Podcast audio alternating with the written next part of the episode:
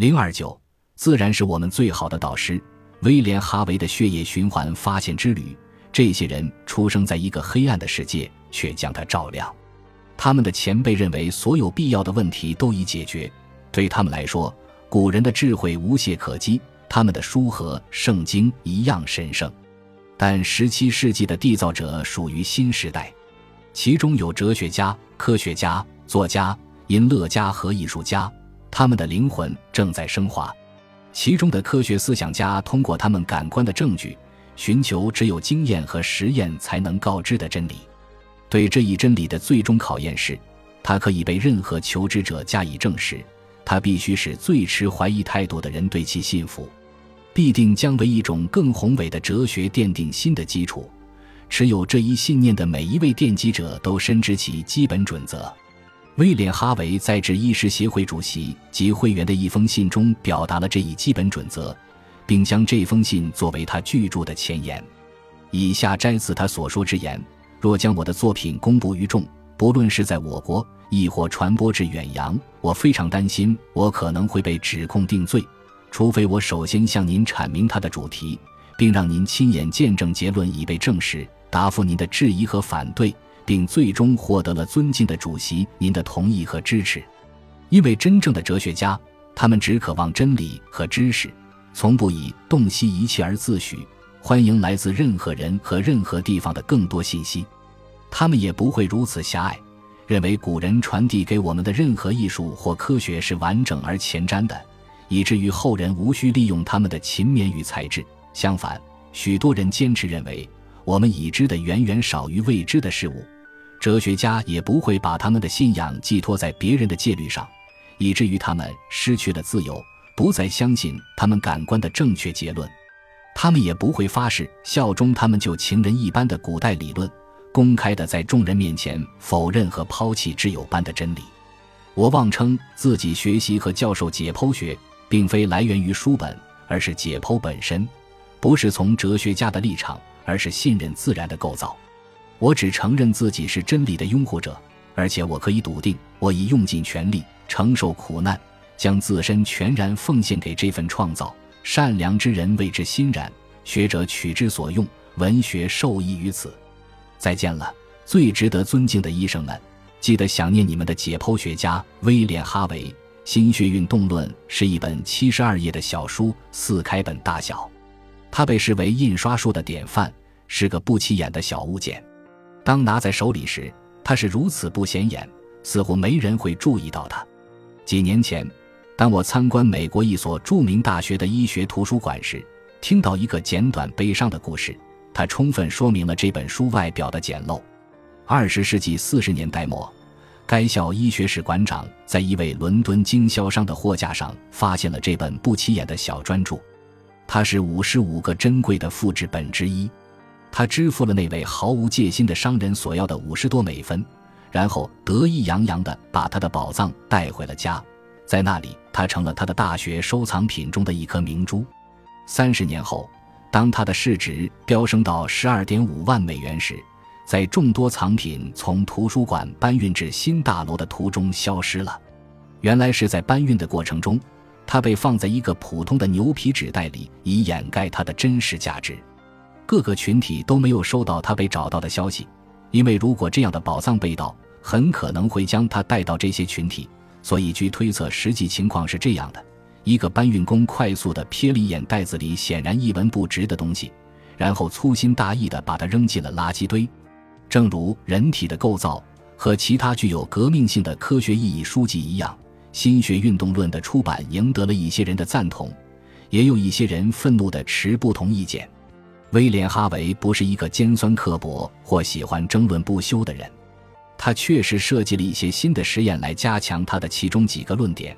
他甚至对一些批评之声做了答复，但除此之外，他把充沛的精力留给了其他事情。在一六六二年的哈维演讲中，哈维忠实的朋友兼私人医生查尔斯·斯卡伯格爵士引用了他的话：“如果为了我的个人满足而去再次骚扰文学界。”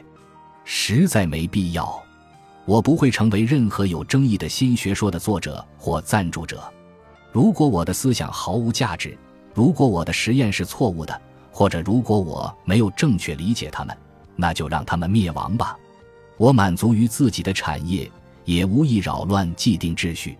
如果我错了，就让我的作品毁灭，让它被世人遗忘。但如果我是对的，至少在某个时候，人类不会蔑视真相。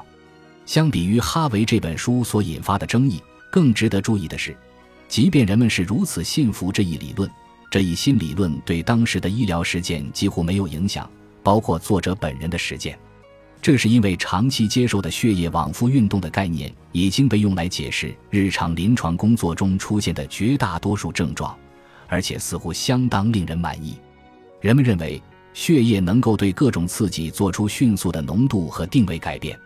催吐剂、毒物、食物、温度变化和局部损伤可能会导致血液涌入或流出身体的某个特定部位。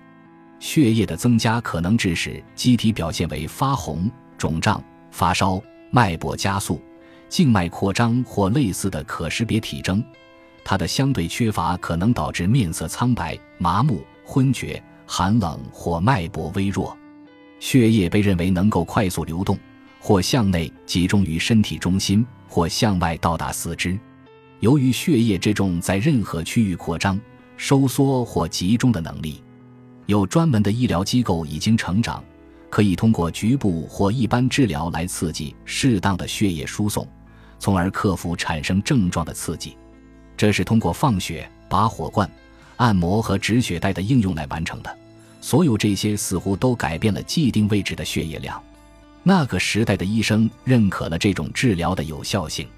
就连哈维自己也不愿意放弃这些有效的治疗方法，尽管他驳斥了其所基于的理论。但他的经验告诉他，这些方法确实有效。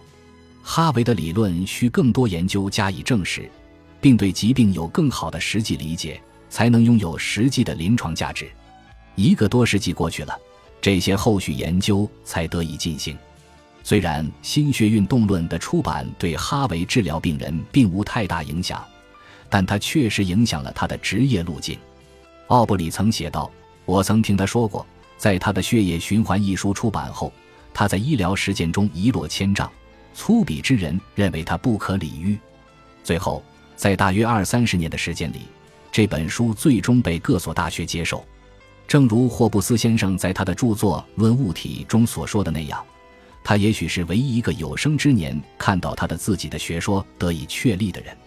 在哈维的书出版后，尽管工作为之减少。他似乎继而把越来越多的时间花在了维系他与查理国王的关系上，而非其他普通病人。此外，在心学运动论出版前后，他始终进行着胚胎发育的研究，这是他在帕多瓦的学生时代第一次涉足的领域。因为在新学运动论中提到过发生的概念，哈维很可能在1628年之前已经在这个问题上做了大量的工作。甚至可能为此而著书。多年来，他积累了丰富的观察性资料，基于肉眼和简单的镜下观测。由于富士显微镜当时正处于边缘时期，全世界可视化的生物研究飞跃发展，他的结论因而被证明没有持久的价值，尽管他们基本准确。然而，他在1651年出版的《论动物的生殖》一书仍然引起人们的兴趣。因为他阐明了有关如何发现循环的方法论，特别是在这篇论文的引言中，作者讲述了他寻找真理的方式。从本书和其他著作中，可以明显的看到一种思维模式的重建。这种思维模式在所有知识分支中都体现了17世纪思想家与所有前辈思想家之间的不同之处。我们此处讨论的是科学方法的起源。如果单凭一个细节来区分这一时期正在发展的科学与它先前的模式，那么便是以下这点：十七世纪的哲学家更感兴趣的是回答以 “how” 开头的问题，而不是试图询问 “why”。哈维写道：“我承认，我认为我们的首要职责是在询问事物的本源之前，先去查证这一事物是否真的存在。换句话说，科学家的目标不应该是盲目寻找事物的原因。”而只是查明可观察到的事实。目的论是一种思想体系，而非一门科学。当一个人断言主体结局及其归因时，客观性因此而丧失，每一次观察都将为了更加贴合他提出的体系，似乎一切都已命中注定。希波克拉底的医生们不至于蠢到如此形式。该体系的力量正是在于他的箴言，即凭借他们的感官获得的证据寻找可预测的未知。当盖伦忽视了他们最基本的教义时，便是将自己置于危险之中。他用内心的知觉去解释感官观察到的事物。他会推测，如果作为一个无限智慧的造物主会如何构建事物体系，并利用这种推测出的结论填补他现有知识体系中的空白，尽管这一体系早已踏上歧路。因此，用亚历山大·普伯的话来说，他误解了存在，因为预先断言了合理。威廉·哈维以不同于先前的规则行事，他明白，科学家的职责并非去找寻发生的原因，而在于弄清这些事物是如何发生、发展的。可观察和可测量的实证才属于科学，通过神秘与猜测得来的事物终将被驱逐。在探寻事物如何发生、发展的过程中，他成为第一位使用科学方法的医生。英国生理学家乔治·皮克林爵士在一九六四年的哈维演讲中，将这种方法既诗意又非常准确地描述为训练有方的好奇心。哈维与前人的分道扬镳实为突然，像是猛地转身，从此一去不复返。尽管由于盖伦主义弥漫的阴霾，其到来已经推迟了一个半世纪，但最终实现了飞跃。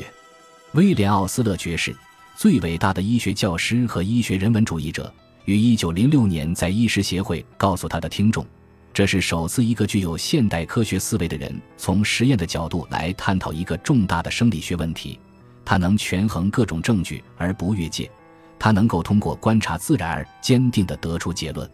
在耳听为证的时代，人们只满足于他们所听闻的事物；继而到了眼见为实的时代，人们懂得了观察。却仅局限于相信其所见，但利用双手的时代最终到来。这双思考、设计和规划的手，作为思维工具的手，现在凭借这本七十二页简陋的小专著重新引入了这个世界。人们将其追溯为实验医学的开端，